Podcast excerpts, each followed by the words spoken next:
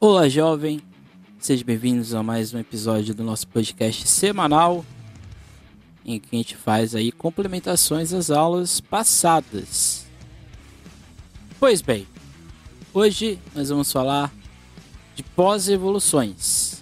A gente estudou aí nas duas últimas semanas Revolução Inglesa e Revolução Francesa. E hoje nós vamos estender quais são as, os desdobramentos, quais são as consequências que estes dois eventos têm para a humanidade.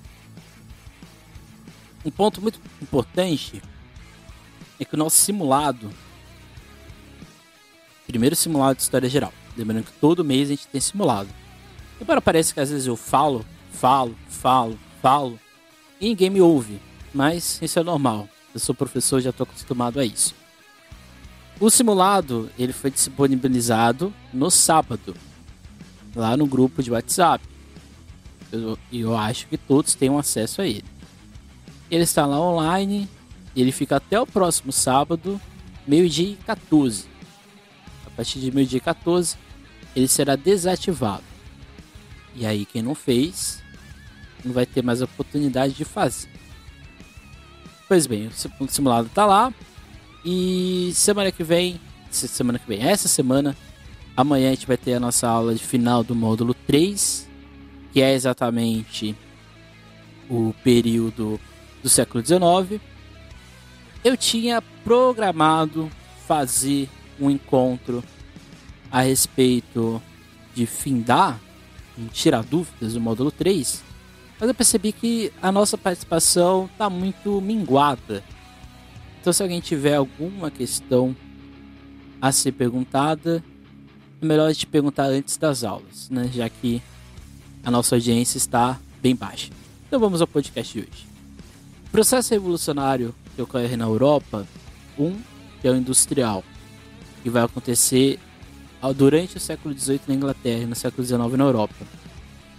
E o francês, que acontece no final do século XIX e vai se espalhar pelo resto do mundo no século no final do século XVIII e vai se espalhar pelo resto do mundo no século XIX, estes dois processos eles vão interferir de certa forma em diversos aspectos que vão acontecer não só na Europa, mas principalmente na América, Ásia e África.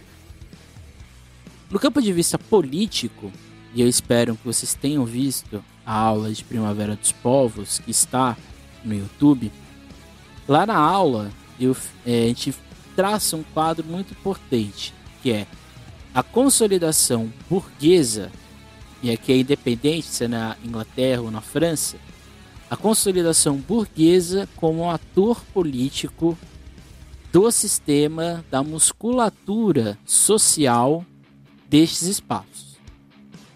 Por que isso é importante? Porque é importante a gente colocar isso e pautar isso. Essa burguesia, ela ficou durante toda a era moderna escondida. Ela ficou durante quase toda a época moderna armazenada na sua ideia de eu não era nobre, eu não tinha título, então por isso eu não tenho espaço, não tenho protagonismo. O processo revolucionário inglês e o francês na, nas suas devidas proporções, vão gerar um protagonismo político nestes grupos. Acho que talvez com mais intensidade, com maior intensidade na Inglaterra do que na França, mas nos dois espaços a gente vai encontrar, a gente vai perceber que existe este protagonismo. No caso inglês, depois do processo industrial, que já estava consolidado, no século XIX, mas já no século XVIII já, já era forte, a Inglaterra ela vai perceber que a melhor forma dela se fixar como força seria exatamente como?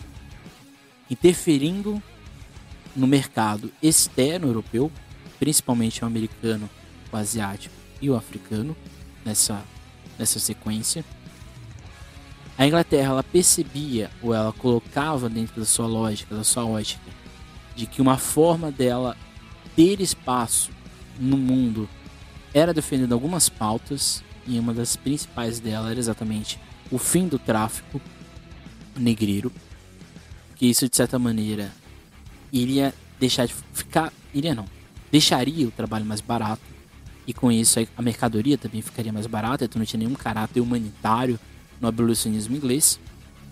E a Inglaterra percebia que se ela quisesse ter poder e protagonismo no mundo, ela tinha que ser uma, ela tinha que funcionar como uma credora.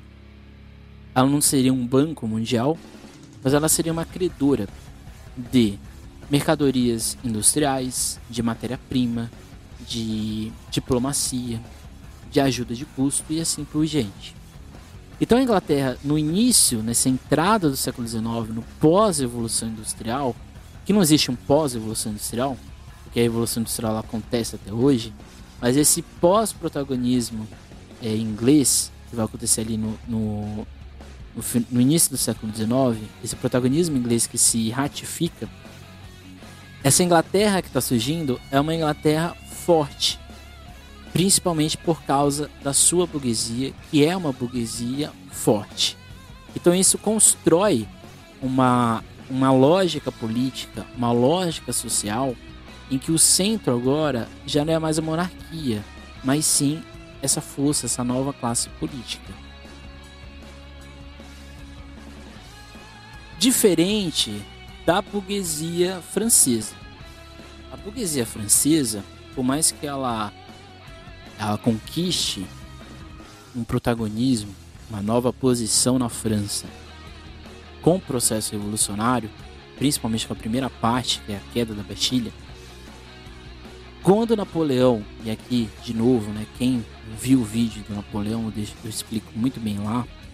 O Napoleão, quando ele assume, ele indiretamente corta todos os avanços burgueses, principalmente no campo político. Porque quando ele inclina-se para o clero, quando esse, ele se inclina essa lógica imperialista que ele inicia na Europa, um dos primeiros modernos a fazerem isso, a fazer isso, Napoleão ele está jogando a burguesia o seguinte: vocês conseguiram seus seu protagonismo, agora vocês são uma, uma força atuante, mas no campo da administração do Estado, isso fica comigo. Que é um pouco diferente da Inglaterra, porque na Inglaterra eles conseguiram fazer uma coisa muito bem feita. Eles não tiraram a monarquia, eles deixaram ela lá, porém eles tiraram todas as possibilidades dela avançar. Então por isso que a Inglaterra ela vai ser o grande império nessa era dos impérios que vai ser o século XIX. Porque a Inglaterra ela vai criar, ela vai expandir o pensamento econômico da sua classe política. Então, todas as ações que a Inglaterra vai promover no pós-revolução industrial, mas principalmente no pós-revolução gloriosa, que é ali no, final do século XVIII, século XVII para XVIII, ali a gente está enxergando que essa, essa estratégia inglesa não foi à toa. Eles tinham um compromisso, eles tinham um objetivo, e o objetivo era ser o grande império mundial. E isso eles estavam conseguindo e eles vão se concretizar. Que é diferente dessa França. A França ela vai passar no século XIX, depois da Revolução, por República, que é o pós-revolução, Império Napoleônico, uma outra, um outro império, uma república, império, república. A gente vai ter a República de Vichy, que é o nazismo, e a República atual francesa. Então, ou seja, a França de, de 1789 até 1914, que é o início da Primeira Guerra Mundial, a França não teve estabilidade política, porque o seu processo revolucionário não tinha no seu objetivo final uma estabilidade. Até porque os dois grupos eles vão se dividir, como a gente viu nas, nas outras na aula passada. Mas diferente da Revolução Industrial, que é uma revolução técnica, e da Revolução Gloriosa, Revolução Inglesa, que é uma revolução local, a Revolução Francesa ela vai ter ecos. Então, pós-Revolução Francesa, ele vai ter muito protagonismo na América. O iluminismo francês, ele chega na América de outra forma. Em vez de tirar-se o rei, a gente quer tirar a metrópole, a gente quer tirar o estado inteiro daqui. A gente quer ter autonomia local dessas colônias.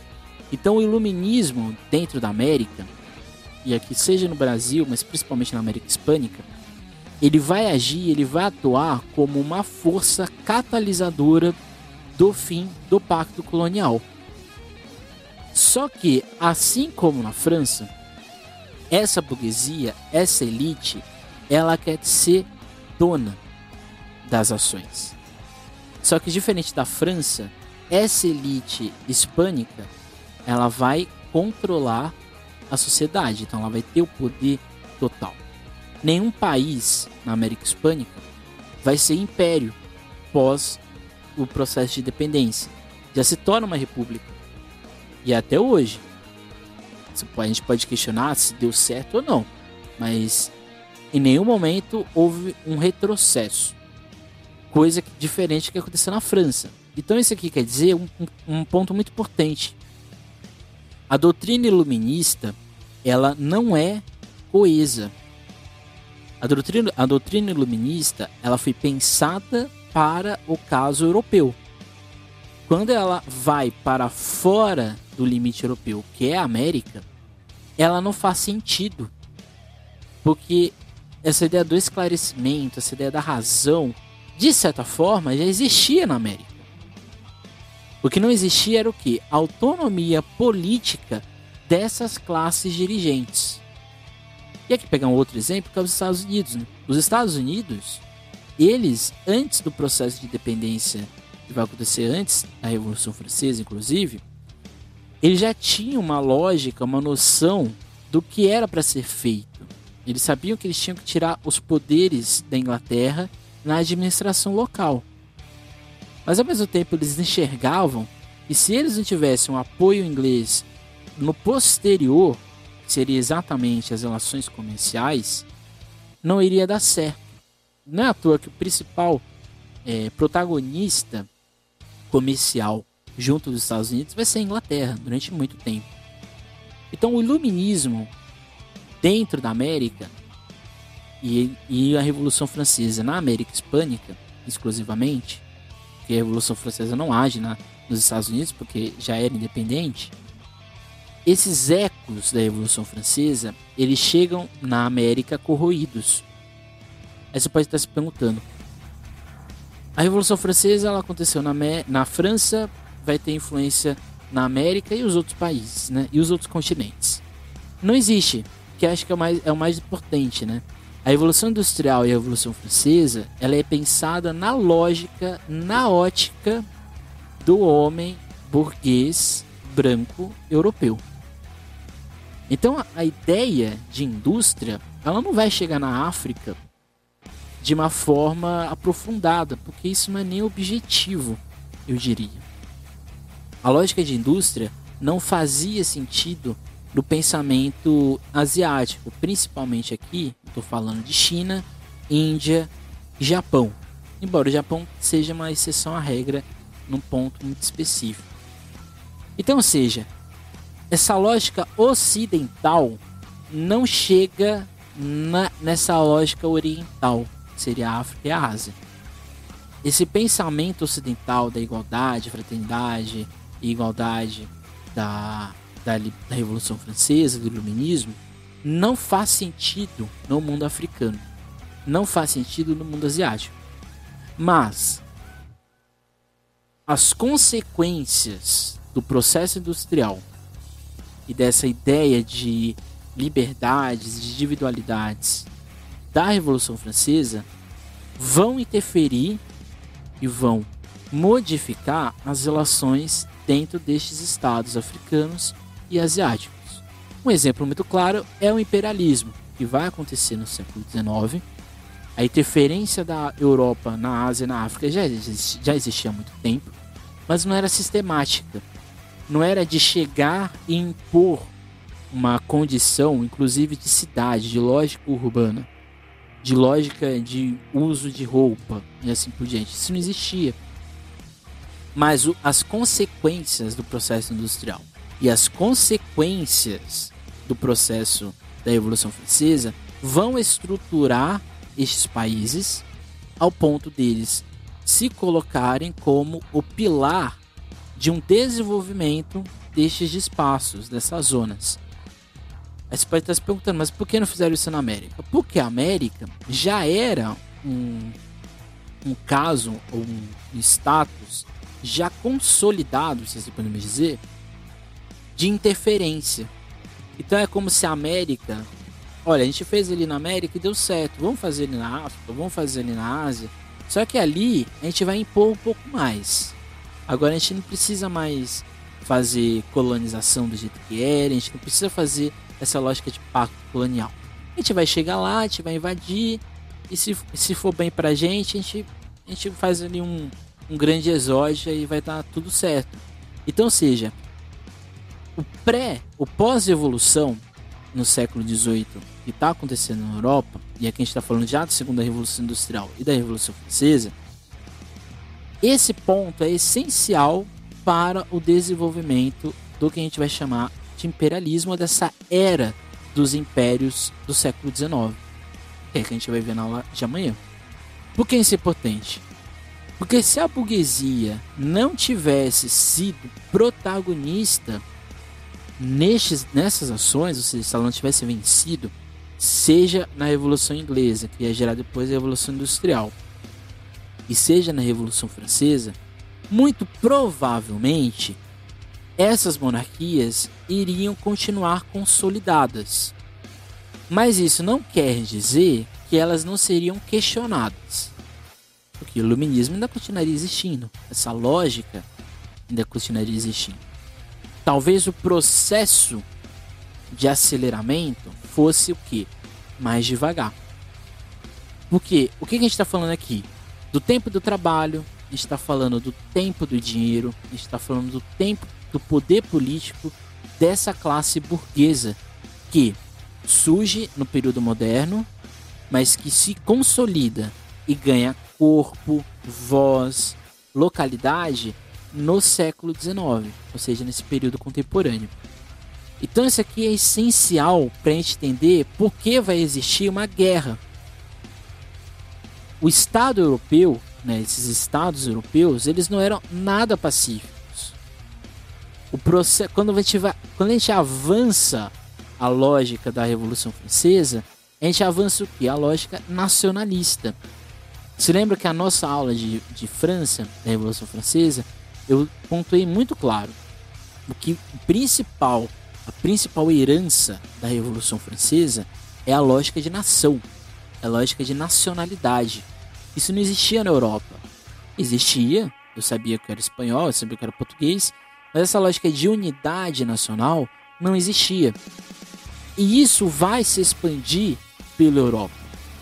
Por mais que alguns impérios e algumas zonas permaneçam fora da lógica republicana, como por exemplo a Alemanha, que era, não era unificada, a Itália, que também não era unificada, o Império Austro-Húngaro, o Império Russo e assim por diante, por mais que existissem essas zonas imperiais, essa lógica burguesa e essa lógica nacionalista vai penetrar nesses, nesses, nessas regiões e vão interferir nas decisões existentes. Porque uma coisa a gente tem que ter em mente: tudo que vai acontecer do século XIX em diante opera na lógica do capitalismo, opera na lógica dessas elites burguesas e opera na lógica do, da imposição deste pensamento.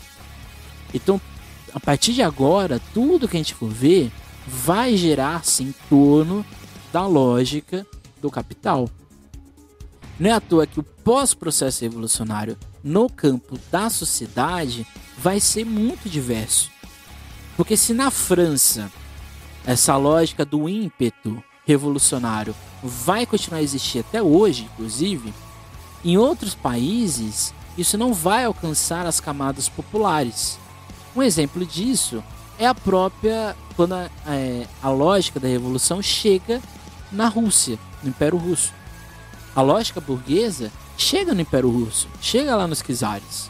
Mas isso não vai penetrar na sociedade. A sociedade não vai pensar numa estrutura de oposição naquele momento ao, ao czar. É o que vai acontecer, por exemplo, no Império Austro-Húngaro. Quem vai assumir o protagonismo das ações é a burguesia, não é o povo. Então, seja, por isso que as, as teorias sociais, a gente tem essa aula que foi, é, que eu deixo indicado, inclusive, para vocês assistirem lá no YouTube. Lá a gente explica muito bem como que surgem essas teorias sociais.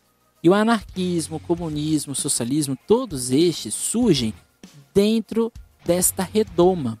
Eles surgem como uma possibilidade de posição dessa classe trabalhadora dentro desse mundo pós-revolucionário que a, não olhou para o trabalhador. Acho que esse é o primeiro ponto.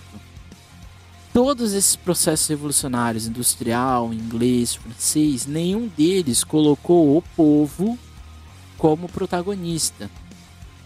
Nem o Império Napoleônico. E, pelo contrário, né? chutou o povo. E nem o processo de independência na América. E muito menos, que vai acontecer só no século XXI, o processo de independência na África e na Ásia. O povo, em todas essas ocasiões, ele é colocado como uma força externa ao que está acontecendo.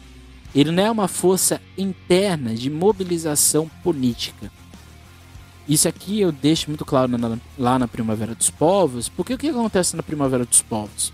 Quando se é, estabelece uma nova perspectiva burguesa na França, aquele movimento só deu certo porque se uniu a burguesia e o povo.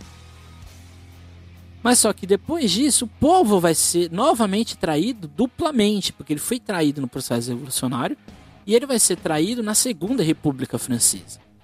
Então, seja, só para encerrar aqui, né? Esse movimento pós-evolução esse movimento que, que vai criando essa base, essa cama do século XIX, é de extremo conflito. É conflito de classe trabalhadora com a classe burguesa. É um conflito de visões de mundo diferentes dessas nações. São conflitos agora de posse, de divisão da África e da Ásia.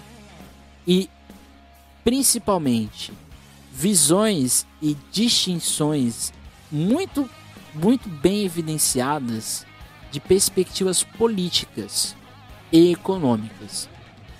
Seja nessa lógica de expansão, como era a Inglaterra e vai ser a França no final do século XIX, ou nessa lógica de imposição ao antigo regime no século XIX, que, que ainda existia, do Império Austro-Húngaro e que vai infectar principalmente italianos e alemães. Então isso aqui é importante, é essencial. Então esse foi o nosso podcast de hoje. Espero que algumas dúvidas aí tenham sido suscitadas ou não. Ou tenha se gerado mais dúvidas ou erradicado, não sei. Quanto mais dúvida, melhor. Então na aula de amanhã a gente vai falar do século XIX, essa era dos impérios. E novamente fica aqui o convite para fazer o simulado, que está lá no Google Forms, está lá no grupo de WhatsApp. É só vocês pesquisarem simulados de história que vocês vão achar, eu acho, lá no, no grupo, nas conversas. É isso, gente. Até mais, tchau. Nunca esqueçam e nunca deixem de estudar.